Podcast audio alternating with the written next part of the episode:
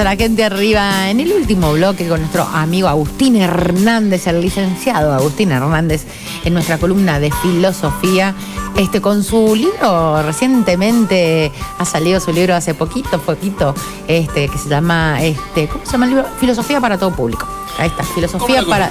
Claro, como la columna, filosofía para todo público. Me encantó. Bueno, viste, yo por ahí soy media Doris. no, dale, no, me olvido los nombres de Quería darlo exacto al número. Eh. Así que bueno, felicitaciones, amigo. Gracias. Bienvenido. y bueno, obviamente, hoy vamos a hablar discursos de odio. Sí, los discursos de odio. Bueno, primero y principal agradecer porque Acá en el libro están ustedes nombrados. Eh, sepan que este libro no ha podido ver la luz sin ustedes tampoco, eh, sin la posibilidad del espacio que nos, que nos damos y demás. Em, y sí, he venido a traer un tema, pues en realidad eh, tenía planteado como varios temas que no he tratado durante el año en la columna y me parece importante trabajarlos. Que bueno, la idea es que antes de fin de año los podamos hacer. Bueno, nada, gracias por la, invitación, como siempre, por el espacio. Y mm, arrancando, me van a escuchar un poco hablar medio lento y es por el fin de año, nada más. Por el cansancio extremo que, me estoy cargando. Eh, dos meses todavía. Dos meses, sí, dos meses asperísimos, pero bueno, estamos. Eh, más ásperos que lengua del oro, para un amigo que, siempre nos escucha. Bueno, eh, hoy venía a hablar entonces sobre un, tema bastante importante, sobre todo por todo lo que está aconteciendo con, las votaciones, eh, qué vamos a hacer ahora en, este balotaje y demás. Y bueno, venía a hablar un poco de los discursos de odio, de qué son, qué los nutre, qué los fundamenta y bueno, qué, hacer con eso, ¿no? Sepan desde ya que el programa que yo he venido haciendo en casi tres años de, radio y demás, em, no es para dar una opinión eh, al modo griego de doxa, de, una opinión que no, que no, tiene fundamento, que no sea epistémica, sino la idea de que lo que hagan con mis ideas y con las reflexiones que yo otorgo para mis hermosos oyentes y para ustedes, es más que nada para que tengamos diferentes puntos de vista de cómo afrontar la sociedad y cómo afrontar la realidad que nos circunda. Sepan que eh, me remito a una frase de Sócrates que dice, yo no puedo enseñar a nadie, solo puedo hacerlo pensar. Entonces, em, la idea de, este espacio justamente es que ustedes me escuchen, hagan lo que quieran después con, las ideas que, salen acá, pero sí me gusta que me escuchen, que puedan tener la posibilidad de reflexionar y bueno, abriendo un poco el panorama a este, este tema que son los discursos de odio. Bueno, no hay una definición exacta como lo que se puede dominar un discurso de odio, pero sí encontré un pequeño dato de la ONU, que la ONU define los discursos de odio como cualquier tipo de comunicación verbal, escrita o conductual que ataca o utiliza el lenguaje peyorativo o discriminativo con referencia a una persona o grupo sobre la base de quiénes son. ¿Sí? Bueno, hay, eh, muchos. sí. Vamos a poner un ejemplo claro de esto, un equipo de fútbol. ¿no? Que se le dice a los de River cuando Boca está por jugar la final de la Libertadores. no, me, acordé del cantito porque dice cómo se le dice a lo de River y que también le cabe para todos los equipos. Y te dice lo de Boca o lo de River, son algo parecido. Sí, tal aunque cual. No eh, cabe acá porque aunque, es un discurso. Eh. Claro, bueno. Bueno, sí, en realidad es un discurso porque, bueno, es una forma de enviar un mensaje. Sí, sí, sí. Eh, ya sea con un cántico, con un ritmo, una melodía, pero bueno, termina siendo discurso. Ahora bien, la base de esta definición o lo que va a nutrir el discurso de odio es justamente la emoción. Una emoción que sí podemos decir que es negativa, ¿sí? porque el odio lo que hace, o al menos lo que intenta, es negar la condición o eh, la, otredad, ¿sí? o lo opuesto, que por eso odiamos, porque siempre tiene que haber otra cosa a la cual nosotros podamos odiar. Em, entonces, bueno, estos discursos de odio no solamente tienen eh, perdón, no solamente no tienen sentido, porque están hablados desde la emoción, desde la irracionalidad, desde la falta de fundamentos, sino que además em, están fundamentados desde las em, falacias. ¿sí? Que la falacia, para quien no lo sepa, es un discurso que pretende ser verdadero, pero que en realidad no lo es. ¿sí? Por ejemplo, está una de las famosas falacias que, que circunda es la falacia ad populum, que es la falacia al pueblo, que es eh, o plantea que si el pueblo o si la gente o si una mayoría dice que algo está bien, entonces lo está, y si dice que algo está mal, bueno, no lo está. ¿sí? Em, O, por ejemplo, otra de las falacias que, que empiezan a circundar ahora con este tema del balotage es la falacia de la ignorancia, la apelación a la ignorancia, que dicen, bueno, como no lo conocemos, no puede ser malo. ¿sí? Em, y así también. Y así, claro. Sí, sí, totalmente. Entonces, bueno. Hace 40 años venimos igual. Sí, tal cual. Sí, sí, total. Em, entonces, bueno, los invito, ya que estamos, a que lean. Son 12 tipos de falacias que googleen cuáles son algunos ejemplos. De paso, es importante saberlo porque remite un poco la lógica y uno puede empezar a entender mejor los discursos que, siempre están dando vueltas, ya sea de las personas con las que nos encontramos día a día, como también de una entrevista a una persona importante, ¿no? Ya sea candidato a presidente o ya sea, por ejemplo, una entrevista eh, entre otros entrevistadores. Sí, sobre todo la coherencia, ¿no? Tener en cuenta la coherencia. Sí, tal cual. Bueno, justamente otra de las cosas que atenta al discurso de odio es la coherencia. Eh, pues justamente como se habla desde la irracionalidad y desde el sentimiento, no se pone a ser eh, crítico, es decir, no, no nos ponemos a ver los límites del discurso que se está enunciando y hasta qué punto lo que ese discurso enuncia es real o no, o es verdad o no. Eh, de paso, hago una pequeña nota al pie antes Em, la verdad era definida como la adecuación entre lo que se dice y lo que es. Adecuación rey, eh, rey et intellectus. Es decir, por ejemplo, si yo digo, no sé, veo estos auriculares, que para la gente que nos los está viendo, son auriculares de casco de marca Philip. Eh, yo digo, estos auriculares de casco son negros, estoy diciendo algo real porque los auriculares, como yo los estoy viendo, son negros, redondos, de casco y bla.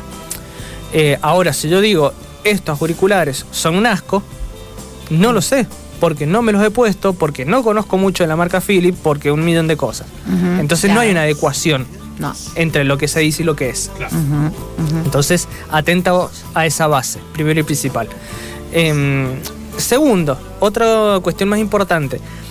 Hay muchas maneras eh, de abordar el tema de los discursos de odio, si las aristas de estos discursos. Yo en lo personal lo voy a abordar desde algo que me parece muy importante, que es el concepto de la posverdad. Un, tema, un clásico, sí, un clásico porque aparte también es bastante nuevo.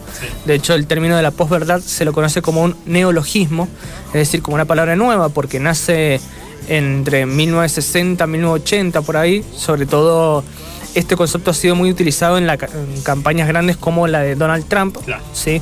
en donde, ¿qué es la posverdad? Para, para adentrarnos un poco más eh, científicamente, la posverdad es todo concepto o todo discurso que se enuncia en base a la emoción que yo tengo en vez de retratar o de analizar el hecho tal cual es. ¿sí? Em, entonces, bueno, por ejemplo, si yo digo, no sé, todos los de River son unos pechos fríos. Sí, no, perdón, es un ejemplo. Bueno, todos los de Newell, por acá entiendo que nadie es de Newell. Eh, no, acá son todos con el tema del fútbol. Los de Nieves. Ah, bueno, se bueno, ah. todos los de Newell son pecho frío. Son más susceptibles. Claro, bueno, o son todos. Acá todos los de la radio son susceptibles. Bueno, eh, de último, para que no se enoje nadie, sí, los de Alianza Lima. Bueno, los, de, los de Alianza Lima, bueno, espero. Eh, para un peruano, ¿de qué me están hablando? No, me parece que el mundo está de raro. Sí, bueno, pero a lo que voy es eso. El tema de la posverdad es em, definir algo desde lo emocional eh, y de cómo a mí me afecta el hecho y no a partir del hecho real. Por ejemplo, yo acuerdo de un amigo eh, que es del Rojo, es independiente, em, y todos se circunda mucho que los independientes son unos muertos, son unos pechos fríos y demás. Bueno, en un partido, eh, no me acuerdo qué partido, que me acuerdo de esta frase porque fue icónica, em, un amigo de otro equipo le dice, che, ¿cómo jugó el rojo? Dice, no, somos unos muertos. No. Pero ¿por qué lo dice él? No porque estaba, si bien estaba un poco enojado con su equipo, pero lo dice también porque desde su objetividad dice, no, hemos jugado mal. Ve, analiza los hechos, dice, mirá, hemos jugado mal, estábamos cansados, todo lo que uno le quiera poner. X, X, em, el tema es ese, es cómo en ese discurso de odio lo que predomina es lo emocional y no un poco más lo crítico, lo racional, ¿sí?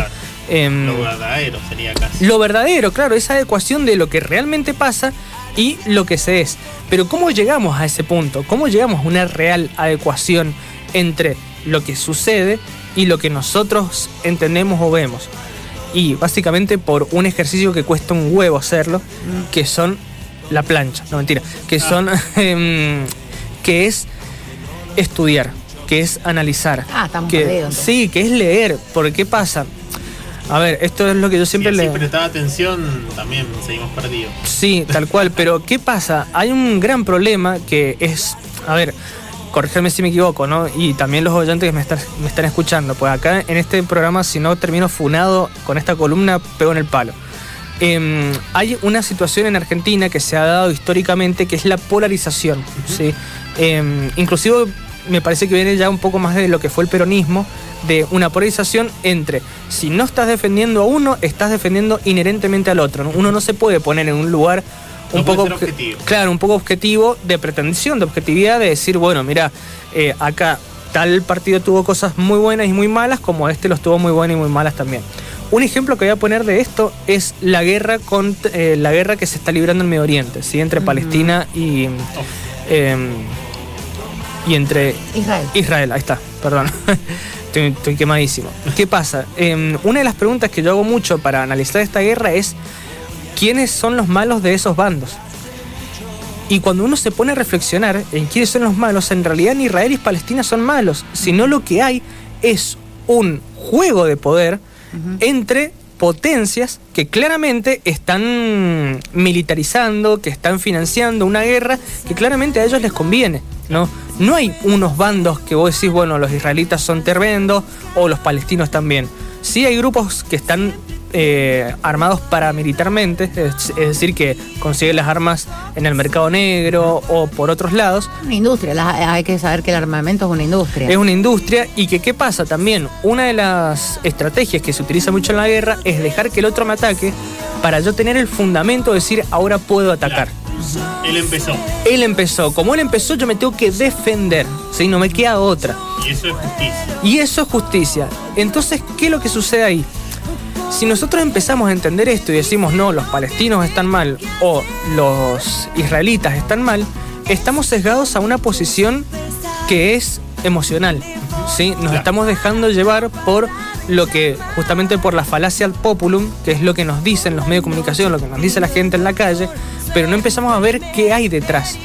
Y el ejercicio que nos permite hacer todo esto es la sospecha. A ver. ¿Por qué? Porque sospecha viene de suspectere, que significa mirar por debajo. Y si nosotros vemos por debajo, imagínense que nosotros cuando vemos la realidad, en vez de tener ojos, tenemos un velo. ¿sí? Tenemos algo que nos los tapa, que nos permite ver cosas más o menos difusas, sombras, luces, figuras, pero no estamos viendo la realidad, como tal. ¿sí? No la estamos viendo con sus colores, con sus matices, con sus complicaciones inclusive. Entonces, si nosotros vemos por debajo de ese velo, es como si levantáramos un poco la vista y empezamos a mirar con los párpados hacia abajo, empezamos a ver que hay un mundo que se descubre y que acontece y que no lo estamos viendo o no lo estamos viendo bien. Pero para eso se requiere un esfuerzo de entendimiento y un esfuerzo que requiere que podamos entender que el otro pueda tener razón. Pero ¿cómo entendemos que el otro pueda tener razón? Primero escuchando y segundo preguntando. Si yo le pregunto al otro, bueno, ¿por qué planteas lo que planteas? ¿De dónde viene la información que, estás proponiendo? ¿Cuáles son los datos? Che, me parece que este dato no se contrasta con algo que realmente pasó. O analizamos las perspectivas y las tensionamos, nunca vamos a llegar a un punto común. Entonces, ¿qué pasa? Uno de los grandes problemas que sucede hoy con los discursos de odio es que el discurso de odio es acrítico no se cuestiona, no se pregunta. Uno va directamente hacia la emocionalidad contagiado por esa pulsión irrefrenable, por esa energía que no para, y directamente ¿qué hace? Y se deja que la marea se lo lleve. El problema de eso es que después uno termina desatando eh, hechos aberrantes o cuestiones tremendas que después no hay vuelta atrás. Y lo único que nos queda es intentar remediar aquello que fue dañado. Bueno, y un poco para terminar con, este, este pequeño discurso que acabo de dar, que, siento que fue un poco hipnótico, están muy calladitos, hay una frase... No puedo hablar. hay una frase, hablando de los discursos de odio, de Jean-Paul Sartre, que dice, si el judío no existiera, el antisemita lo inventaría. porque los discursos de odio siempre requieren de un enemigo. Así que ojo con aquellos que intentan crear un enemigo para poder combatir. Sí, totalmente. Bien.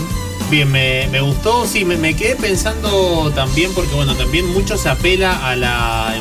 Se me ocurre también que se apela a lo que son las emociones, porque también en un punto llega eh, un momento en que los ciudadanos, o por lo, por lo menos las masas, también se enojan y entienden que por ahí las discusiones, la, retórica, mantenerse también en estas discusiones de qué sí, qué no y demás, como que lo terminan considerando innecesario por una cuestión de que siempre se queda meramente en lo discursivo y no apelamos, por ejemplo, a la parte de, la acción. Entonces, eh, por ahí yo creo que puede llegar a ser una estrategia que utiliza la gente que eh, toma los discursos de odio para eh, tocar la, médula de, las personas, ¿no? Se ocurre que puede llegar a ir por ahí que por ahí entiendo también a la gente que está un poco cansada del debate en sí. Sí, tal cual. Mientras, por ejemplo, si vamos a. Sí, no, puedo, no te alcanzan la plata para ir al supermercado, no te suben los sueldos, no puedes la inflación tu te futuro, los chicos se van todos los días. Este, se me es como que puede llegar a ir por ahí. es como complicado. Por eso también ciertos candidatos, no vamos a dar nombre por si acaso. Eh, les ha ido también eh, atacando a ciertos sectores o a ciertos partidos eh, que por ahí siempre son como los culpables de todos los males que hay en el país, eh, pero sin ir desmenuzando ciertas situaciones, ciertas cuestiones que por ahí le daría una objetividad y por ahí sí se encontraría lo que es la solución para el país, pero bueno, obviamente como no vamos por ese camino, nunca lo vamos a saber. Sí, tal cual. Y yo... aparte creo que también hay cuestiones simbólicas em, que a veces son más agresivas que los discursos de odio. tal cual. Este, por ejemplo, ver una persona este, en un yate tan lujoso fuera, y cuando hay gente que no puede ir al supermercado, este, pero vos en tu discurso decís otro, pero avalas eso. Es como raro. Creo que estamos también en un momento como sociedad en que mm, por, el ser humano común, el laburante, el que quiere eh, eh, trabajar y salir adelante con sus esfuerzos y demás, como que le cuesta un poquito más porque no ve reflejado ni en los medios de comunicación ni en quienes dirigen los destinos del país en general, este, coherencia. Sí. Ejemplo. Sí, tal cual. ¿Entendés? O sea, es, entonces em, empieza a haber como un enojo que ya no hay. El discurso es como que échale nada más que un, poquito de aire, ¿no? Y ya es el fuego, ¿no? Porque la gente está pasando por situaciones complicadas. Este, y bueno, sería lógico que apelaran a la coherencia, ¿no? Sí, tal cual. Bueno, una de las cosas que le recomiendo a mis oyentes es que mm, eh, esto obviamente con la mayor objetividad posible, ¿no? He estado viendo mucho eh, en esta indagación, ¿no? Para obtener una posición un poco más firme de, cómo analizar eh, mi realidad política, por algo que me dijo un amigo una vez, me dijo, uno nunca puede entender la política si no es de la realidad propia. ¿Sí? O sea, que si no entendemos de qué es lo que hacemos o qué es lo que dejamos de hacer como, como seres humanos que practican la política, no vamos a llegar a ningún lado. Entonces, eh, vean o escuchen las entrevistas que hace Fantino a los diferentes candidatos y demás.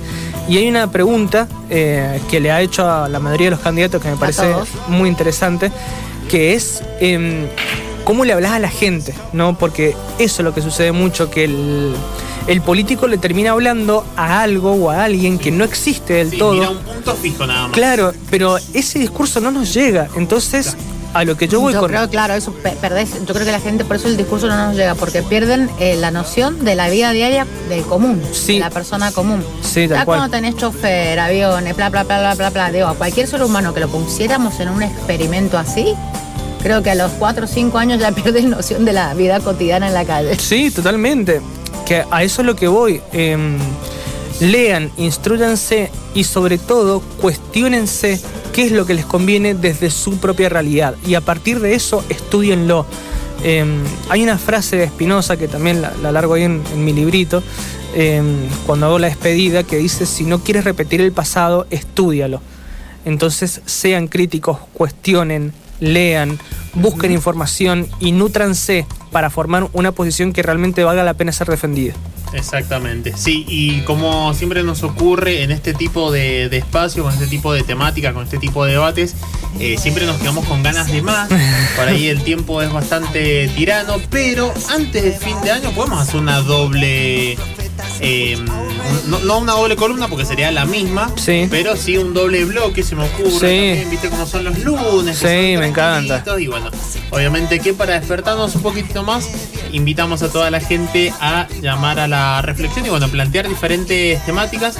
A Agustín lo pueden encontrar eh, sobre todo en Instagram y también en Spotify para escuchar este tipo de, de columnas, ¿dónde te encontramos? Sí, me pueden encontrar en Spotify como Filosofía para todo público. Los programas siempre quedan grabaditos y, los subimos ahí a, la plataforma. Y sino también como Hijes de la Filosofía en, Instagram. Y de paso, bueno, eh, esto haciendo un poquito de mercantilismo, si se me permite. Y te lo acaban de preguntar, así que lo tenés que decir sí o sí. Listo. Eh, no, por el tema de mi libro, que hace, eh, hace poquito, la semana pasada, exactamente presenté mi primer libro, Filosofía para todo público. Eh, que ¿dónde lo pueden encontrar? Bueno, me escriben y yo lo tengo para venderlo. Acá quiero mi libro yo. Listo. Em, me escriben y nada, pactamos un punto o eh, bueno, no sé si puede ser una pequeña sede de la radio sí, de punto de venta. En la mañana. Los lunes, los lunes. Los lunes, listo, los lunes Los lunes en la radio. Lo o lo que podemos hacer, por ejemplo, y se me ocurre también porque Laurita era la que consultaba, que nos dice, eh, tuvo un lunes complicado, recién empiezo a escuchar. La columna la escucho por Spotify, como diciendo después ah, no. escucho. Sí, ya es fan de la columna. Pero me, mata esto porque dice, ¿cómo consiguió el libro de Agus? Que era justo lo que estaba por decir Agustín sin que se lo planteáramos al aire. Y nos dice Laura, hasta con Agus tengo telepatía. Nosotros jugamos con esto porque eh, Laurita cada vez que quiere un tema justo el aire lo está a punto de poner. Mira, me encanta. Entonces, bueno, también juega con la, a la telepatía con Agustín, en este caso. Próxima conductora de la gente arriba. la, estamos, la estamos, este, Eso te voy a decir, un día puede ya ser que vengas a, traer diferentes libros. Por ejemplo, se me ocurren tres.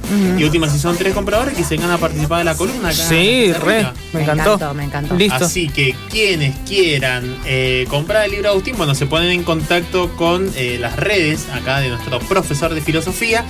Y en el caso que alguien se anime a buscarlo acá un lunes de la mañana que justo haya columna y se quiera quedar a debatir, más que invitado. Sí, tal cual. Y de hecho, si quiere traer un tema y se debate ahí en el momento, yo no tengo ningún problema. Exactamente. Acá, por ejemplo, estábamos hablando con Nicolás Capdevila, que ya me contestó. Así que próximamente va a participar acá de la columna de Filosofía para todo público. Vamos a ver qué es lo que respondió. Gracias por venir, A ustedes, chicos. Que tengan una hermosa semana. Bueno, excelente semana entonces para todos. Obviamente, muchas gracias, Agu. Yo quiero mi libro, lo voy a reclamar. este, y obviamente lo voy a pagar también. El arte se paga, querido. Este, no, y aparte me encantaría, me encantaría este, filosofía para todo público, recomendadísimo porque la verdad que es la manera fácil de entender filosofía, amigable y muy, muy lindo. Así que te felicito, Agus. Nosotros nos reencontramos mañana martes, que tenemos a la reina, querido. La reina. la reina. Reina de la vendimia, Mariana Gantus, que obviamente nos va a estar contando un, un